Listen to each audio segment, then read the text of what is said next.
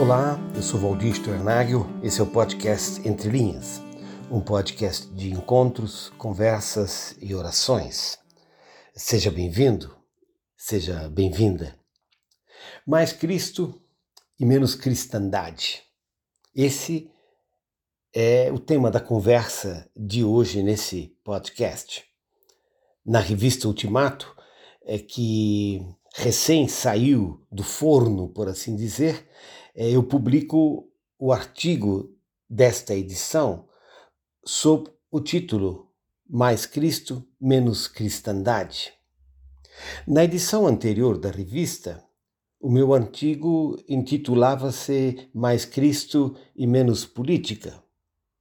E ao voltar a acentuar e buscar o Cristo, estou deixando transparecer a preocupação com conosco, com a realidade da vivência da nossa fé, da nossa igreja e eh, a busca por uma maior ênfase, clareza e enraizamento na pessoa de Cristo. Por isso, mais Cristo e menos cristandade.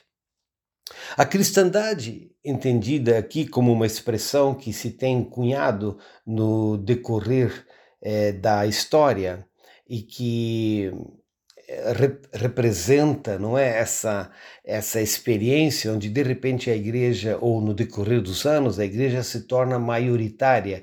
E como uma igreja que vai crescendo e se torna maioritária, ela quer também ocupar é, um lugar de mando e de exercício do poder nos órgãos decisórios da sociedade e quer é, muitas vezes determinar que essa sociedade é, seja uma sociedade que se amolde a, aos padrões é, que a igreja anuncia e que a igreja é, vivencia. Cristandade, essa é a palavra é, que se usa também é, nesse, nessa conversa de hoje. Há duas, de fato, há duas vertentes bíblicas que é, se alimentam uma da outra, é, mas têm desafios e dificuldades de fazer isso no decorrer da história.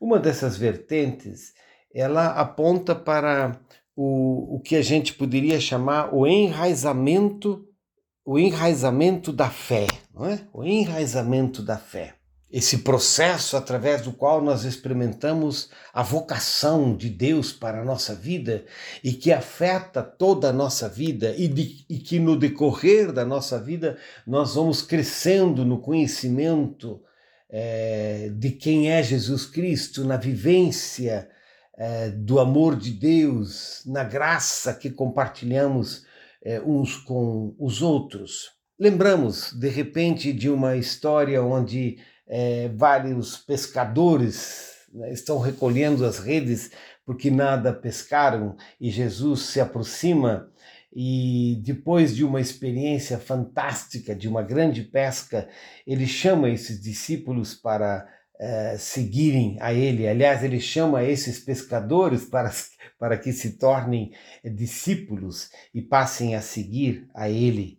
E então o texto diz que eles é, deixando tudo sobre a praia, né, os barcos e tudo, o seguiram. O seguimento a Jesus marca toda a nossa vida e vai aprofundando a nossa, a nossa caminhada, e é tão sério né, é, que Jesus expressa isso, dizendo que quem põe a mão no arado não pode olhar para trás. O seguimento a Jesus, assim, é, determina todas as opções da vida. Isso significa é que nós passamos, como diz, é, dizem os próprios evangelhos, nós passamos a buscar o reino de Deus e a sua justiça em primeiro lugar na nossa vida, na consciência de que Deus vai cuidando de nós e na consciência de que nós vamos sendo alimentados pelo suporte, pela vocação, pela graça, pelo sustento é, que Ele nos dá, na medida em que nós vamos caminhando na obediência a esse chamado e a essa vocação de Jesus. Muitas vezes a gente diz que a fé cristã ela é uma fé que tem qualidade, ela adquire qualidade, ela adquire estilo de vida, jeito de viver, enraizamento profundo na vida cristã.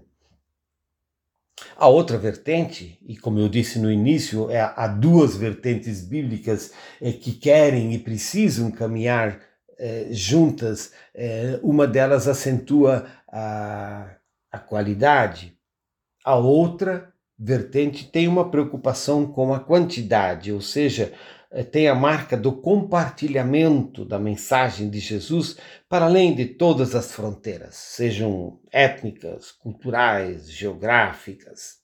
A mensagem, eh, assim, é uma mensagem que se torna é, global, ela alcança a todos e ela quer alcançar a todos em todos, em todos os lugares. A gente percebe isso muito claro, não é? No final do Evangelho de Mateus, quando Jesus diz: Vão e façam discípulos de todas as nações. A gente percebe isso no início do livro de Atos, quando esse envio é revestido com o poder do Espírito Santo. E quando no livro de Atos está escrito: Mas receberão poder quando o Espírito Santo descer sobre vocês, e serão minhas testemunhas em Jerusalém, em toda a Judéia e Samaria e até os confins da terra. A solidificação da vivência da fé e o compartilhamento desta mesma fé para além de todas as fronteiras não se excluem mas elas se alimentam. A vivência prática dessa convivência entre uma fé que tenha a qualidade da marca de Cristo e uma quantidade que obedece à vocação missional da igreja, nem sempre tem uma convivência fácil no decorrer eh, da sua caminhada histórica. E tem sido um contínuo desafio no decorrer da história, com experiências nas quais a expansão do cristianismo e o crescimento da igreja levaram a uma superficialização da fé, tanto na sua dimensão é, comunitária quanto nas dimensões étnica, é, ética, desculpem, e missional. O encantamento com o crescimento da igreja, por exemplo, e suas consequências na área do exercício do poder, da influência, o manuseio do, de riquezas, acabam sendo preponderantes em relação a uma vivência da fé, eh, em vez de buscar uma vivência da fé marcada pela abnegação, pelo sacrifício, pelo serviço ao outro e até pelo sofrimento. Ao verificar algumas dessas experiências históricas, percebe-se o quanto a mensagem do Evangelho, nesses casos, tem sido desfigurada. E a prioridade já não é o reino de Deus e a sua justiça. Vemos então surgir uma vasta cristandade, na qual muitos se denominam cristãos, mas o seguimento a Jesus se tornou nominal e o estilo da fé cristã, a própria estética da vida, já não se submetem a um compromisso de vida que reflita a identidade, a vocação eh, de Jesus com a marca do amor de Deus, amor ao próximo, especialmente ao mais frágil e vulnerável. Estaria acontecendo algo similar com a Igreja Evangélica Brasileira? Há sinais que apontam nessa direção, certamente celebramos é, celebramos a expansão do anúncio do Evangelho e o estabelecimento de igrejas nos mais diferentes rincões do nosso vasto país. Igrejas que acolhem e servem pessoas e comunidades, apontando para um estilo de vida que exala graça, cuidado, dentro e fora dos seus muros e paredes. A igreja tem esse impacto na vida de muitas comunidades e muitas vezes essas comunidades periféricas nas nossas sociedades, onde elas eh, se transformam nesse centro de acolhimento e de transformação de vida e de uma nova experiência familiar, pessoal e até comunitária. A igreja tem e tem tido no decorrer da história esse profundo impacto e essa capilaridade na vida é, de muitas comunidades, e isso nós celebramos, e isso nós festejamos, e isso nós reconhecemos.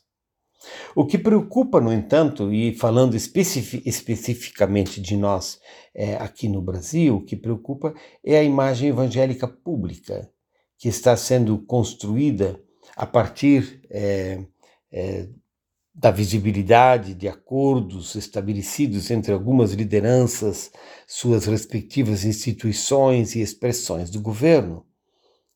No universo dessa preocupação, por exemplo, está a linguagem que muitas vezes passamos a usar e que acaba sendo uma linguagem agressiva, uma linguagem excludente, uma linguagem é, de conquista e muitas vezes até uma linguagem que usa violência. A igreja, de repente, é, passa a usar essa linguagem que acaba sendo é, antagônica, não aquilo que o Evangelho anuncia como uma mensagem de amor, de graça e de paz.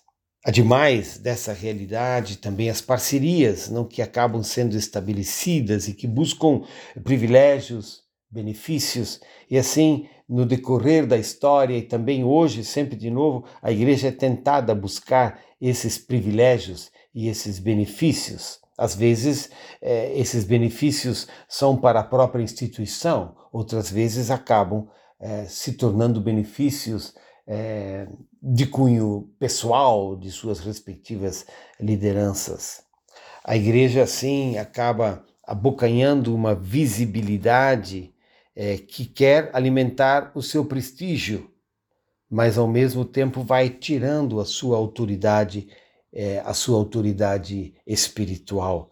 Uma frase que se tem cunhado no decorrer da história lá e que vem lá dos inícios do século IV, quando a igreja assume esse lugar é, de cristandade, é que quando a igreja sobe ao poder, ela perde o poder.